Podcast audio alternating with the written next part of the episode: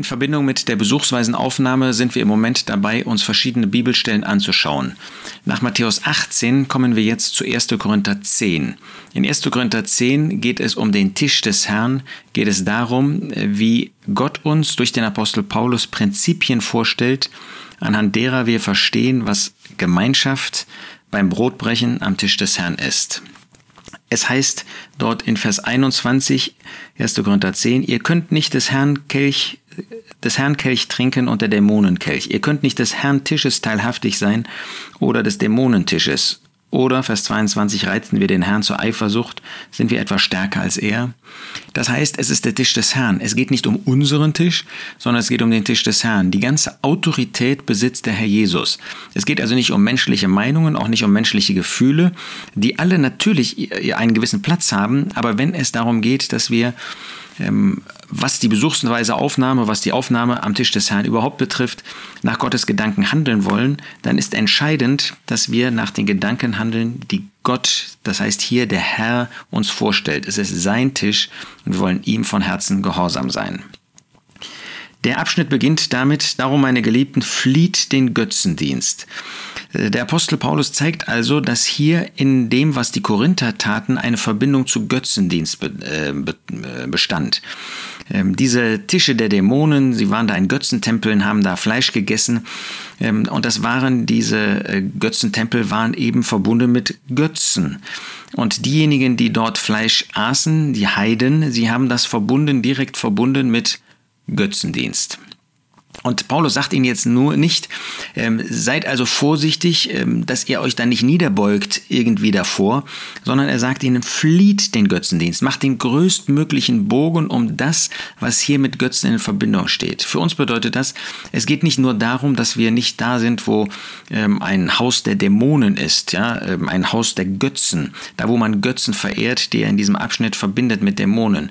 Das kann man zum Beispiel in der katholischen Kirche sehen, da ist purer ähm, Götzendienst, den wir da finden, da ist buchstäblicher Götzendienst. Man fällt vor Heiligen, sogenannten Heiligen nieder, vor Bildern, ja, man verbeugt sich vor Maria. Das ist also tatsächlich Götzendienst, tatsächlich Götzenverehrung.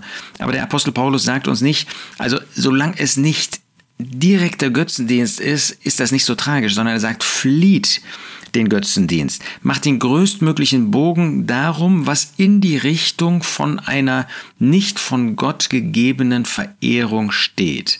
Das ist also die Einleitung. Dann heißt es zweitens in Vers 16, ich rede als zu Verständigen, beurteilt ihr, was ich sage. Der Kelch der Segnung, den wir segnen, ist er nicht die Gemeinschaft des Blutes des Christus? Das Brot, das wir brechen, ist es nicht die Gemeinschaft des Leibes des Christus? Das heißt, hier wird uns gezeigt, dass wir bei dem Brotbrechen, er spricht ja von den Symbolen, Brot und Kelch, dass bei dem Brotbrechen, das was er später äh, Mahl des Herrn nennt, dass es da um Gemeinschaft mit Christus geht. Gemeinschaft bedeutet, gleiche Ziele zu haben, miteinander verbunden zu sein. Und es ist völlig klar für uns, wie könnten wir Sünde mit ihm, mit dem Herrn Jesus verbinden? Unmöglich, das sollten wir niemals tun. Also Gemeinschaft mit Christus schließt jede andere Gemeinschaft aus, die nicht verbindbar ist mit der Person des Herrn Jesus.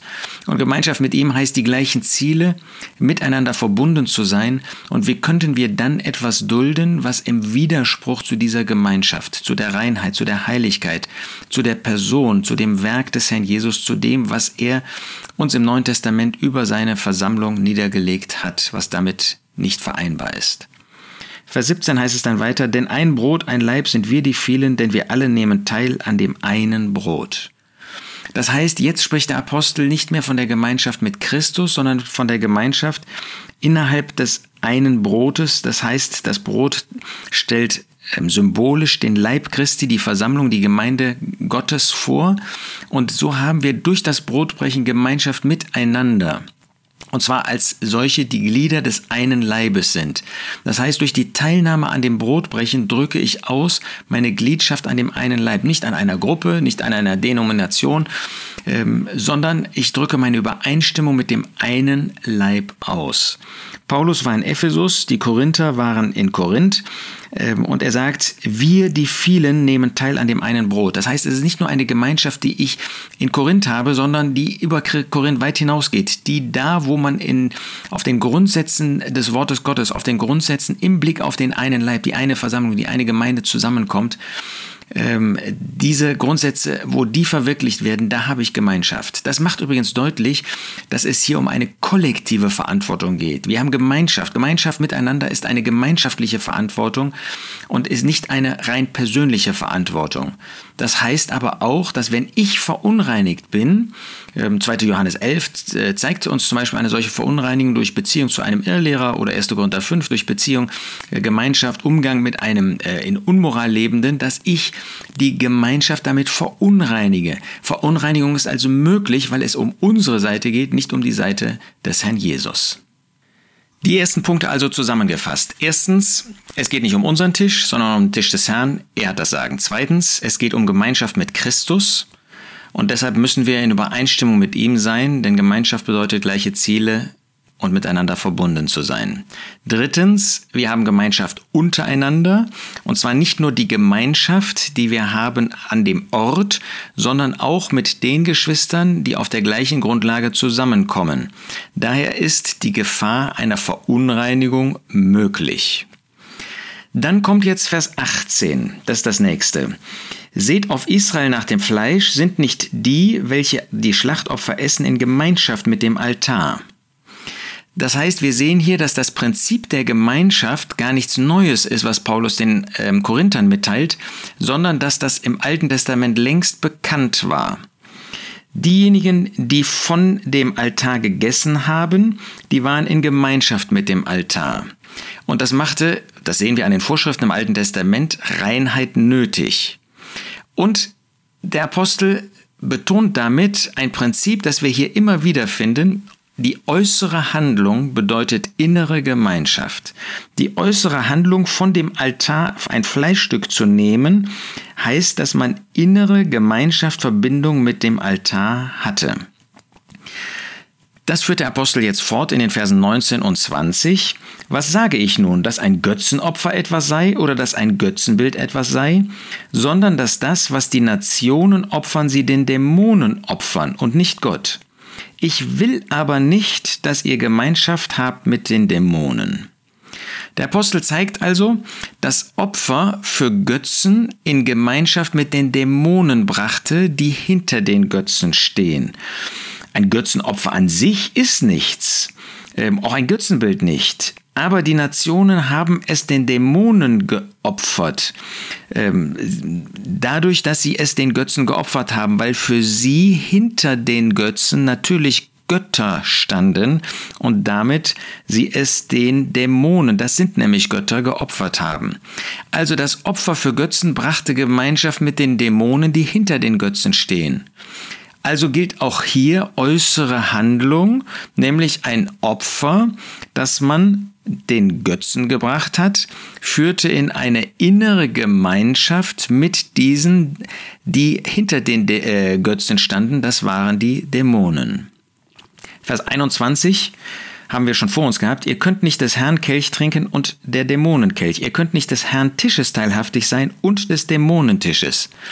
Also gegensätzliche, nicht vereinbare Prinzipien bedeuten die Entscheidungsnotwendigkeit, bedeuten die Notwendigkeit, sich entscheiden zu müssen. Es gibt eine moralische Unvereinbarkeit, die der Apostel hier zeigt. Man kann nicht des Herrn Kelch trinken und der Dämonenkelch. Man kann nicht des Herrn Tisches teilhaftig sein und der Dämonen, des Dämonentisches. Der Apostel zeigt hier also ein Prinzip, das er an dem Beispiel von Tisch des Herrn und Tisch der Dämonen zeigt, was aber dem Grundsatz entspricht, wenn Prinzipien, auf denen man zusammenkommt, wenn Prinzipien, denen man folgt, nicht miteinander vereinbar sind, dann muss man sich entscheiden. Entweder das eine oder das andere. Beides ist nicht vereinbar. Hier ist das Beispiel, das der Apostel bringt, natürlich das Extreme, weil das jeder verstehen kann und hier in Korinth sogar in dieser extremen Weise gelebt wurde. Tisch der Dämonen, das war dieser Götzentempel. Tisch des Herrn, das war da, wo nach Gottes Gedanken das Gedächtnismahl, das Abendmahl gefeiert wurde oder begangen wurde. Dann Vers 22, oder reizen wir den Herrn zur Eifersucht, sind wir etwas stärker als er? Damit zeigt er, die äußere Handlung, die wir da vollziehen, offenbart unsere Gesinnung Gott gegenüber, offenbart unser Herz. Meinen wir, wir könnten das tun, dann reizen wir den Herrn zur Eifersucht. Wollen wir das? Sind wir der Meinung, wir sind stärker als er? Nein, das ist uns absolut bewusst, dass das nicht der Fall ist und deshalb sollten wir es auch sein lassen. Wenn wir also an dem ähm, Tisch der Dämonen teilhaben, dann offenbaren wir, dass wir der Meinung sind, wir sind stärker als der Herr. Wenn wir an einem Prinzip, einem Grundsatz zusammenkommen, der nicht dem Grundsatz des Tisches des Herrn entspricht, weil nicht der Herr das Sagen hat, weil man nicht dem Herrn in allem gehorsam sein möchte, sondern weil man eigene, vielleicht menschliche Gedanken mit hineinbringt, dann macht das meine Gesinnung offenbar, dass es mir eben nicht um den Herrn geht, sondern dass es mir um meine eigene Überzeugung, über meinen eigenen Willen geht. Das mag nicht in äh, unserem konkreten Fall äh, gleich mit Dämonen in Gemeinschaft bringen, aber es bringt in Gemeinschaft mit einem menschlichen Prinzip, mit einem menschlichen Grundsatz, mit menschlichen Gedankengängen und damit auch mit menschlichen Einrichtungen. Und sie stehen im Widerspruch zu dem, was der Herr sagt, was der Herr uns hier offenbart. Wir sehen also zusammenfassend, der Tisch des Herrn birgt für uns die Notwendigkeit, Verantwortung zu übernehmen. Und zwar Verantwortung nicht nur für mich selbst, das ist 1. Korinther 11, sondern auch Verantwortung im Blick auf diejenigen, mit denen ich zusammenkomme. Sind wir gemeinsam erstens an dem richtigen Platz? Ist es der Tisch des Herrn? Oder ist es ein Tisch, der im besten Fall menschliche Prinzipien äh, verwirklicht, die aber nicht im Gehorsam dem Herrn gegenüber angewendet werden. Und dann sind diese beiden Prinzipien nicht miteinander vereinbar. Wir haben also eine Verantwortung, nicht nur uns gegenüber, sondern auch den anderen gegenüber. Was ist das der Grundsatz? Wir haben zweitens eine Verantwortung den anderen gegenüber. Womit komme ich an den Tisch des Herrn? Und der Apostel Paulus sagt, nicht, dass jede Sünde mich disqualifiziert, denn dann könnte keiner an dem Tisch des Herrn zusammenkommen, aber dass 1. Korinther 5 ein sündiger Zustand disqualifiziert und Unreinheit in die Gemeinschaft bringt und ich damit verantwortlich bin dafür, dass die Gemeinschaft, die dort zusammenkommt, also ähm, die Gläubigen, die auf der Grundlage des einen Leibes ähm, dort zusammenkommen, dass sie verunreinigt werden. Umgekehrt macht der Herr mich verantwortlich, wenn ich weiß, dass ein anderer damit kommt, bin ich ebenfalls dafür verantwortlich und habe die Konsequenz zu ziehen, eben 1. Korinther 5 einen Bösen auszuschließen oder, wenn die Gläubigen nicht mehr dazu bereit sind, mich von diesem Platz zu entfernen, ihn mich abzusondern, weil ich sonst mit dem Bösen in Gemeinschaft komme. Also wir haben hier äußere, eine äußere Handlung, eine äußere Beziehung, Verbindung bedeutet innere Gemeinschaft.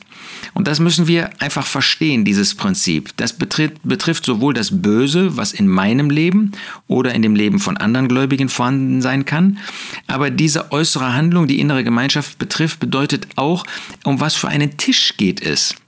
Ich mache mich eins mit dem Tisch, wenn ich da diese äh, gottesdienstliche Handlung vollziehe, wenn ich an einen Tisch gehe, wo eben nicht das Prinzip des Wortes Gottes uns gezeigt wird.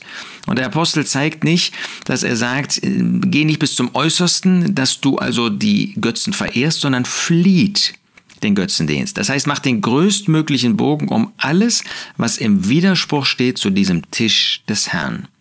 Ein wichtiges Prinzip, das wir anwenden müssen und anwenden können und anwenden sollen, wenn es um die Aufnahme von Gläubigen geht, eben auch um das sogenannte Besuchsweise aufnehmen.